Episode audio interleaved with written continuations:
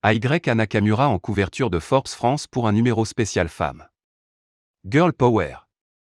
Pour marquer ce début d'été 2021, Forbes a décidé de mettre en lumière le talent de plusieurs femmes.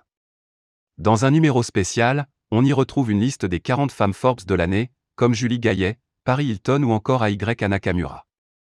C'est d'ailleurs la chanteuse qui a été choisie pour faire la couverture de cette édition. Pour cette une, on la voit de face, fixant l'objectif. La photo est prise en noir et blanc. D'autres clichés ont été partagés sur les réseaux sociaux. Les internautes en sont fans. Ayaka Nakamura élu, artiste francophone de l'année, par Forbes. En plus de faire la couverture de Forbes, Ayaka Nakamura est aussi récompensée pour sa carrière. La jeune femme est-elle, artiste francophone de l'année, selon Forbes.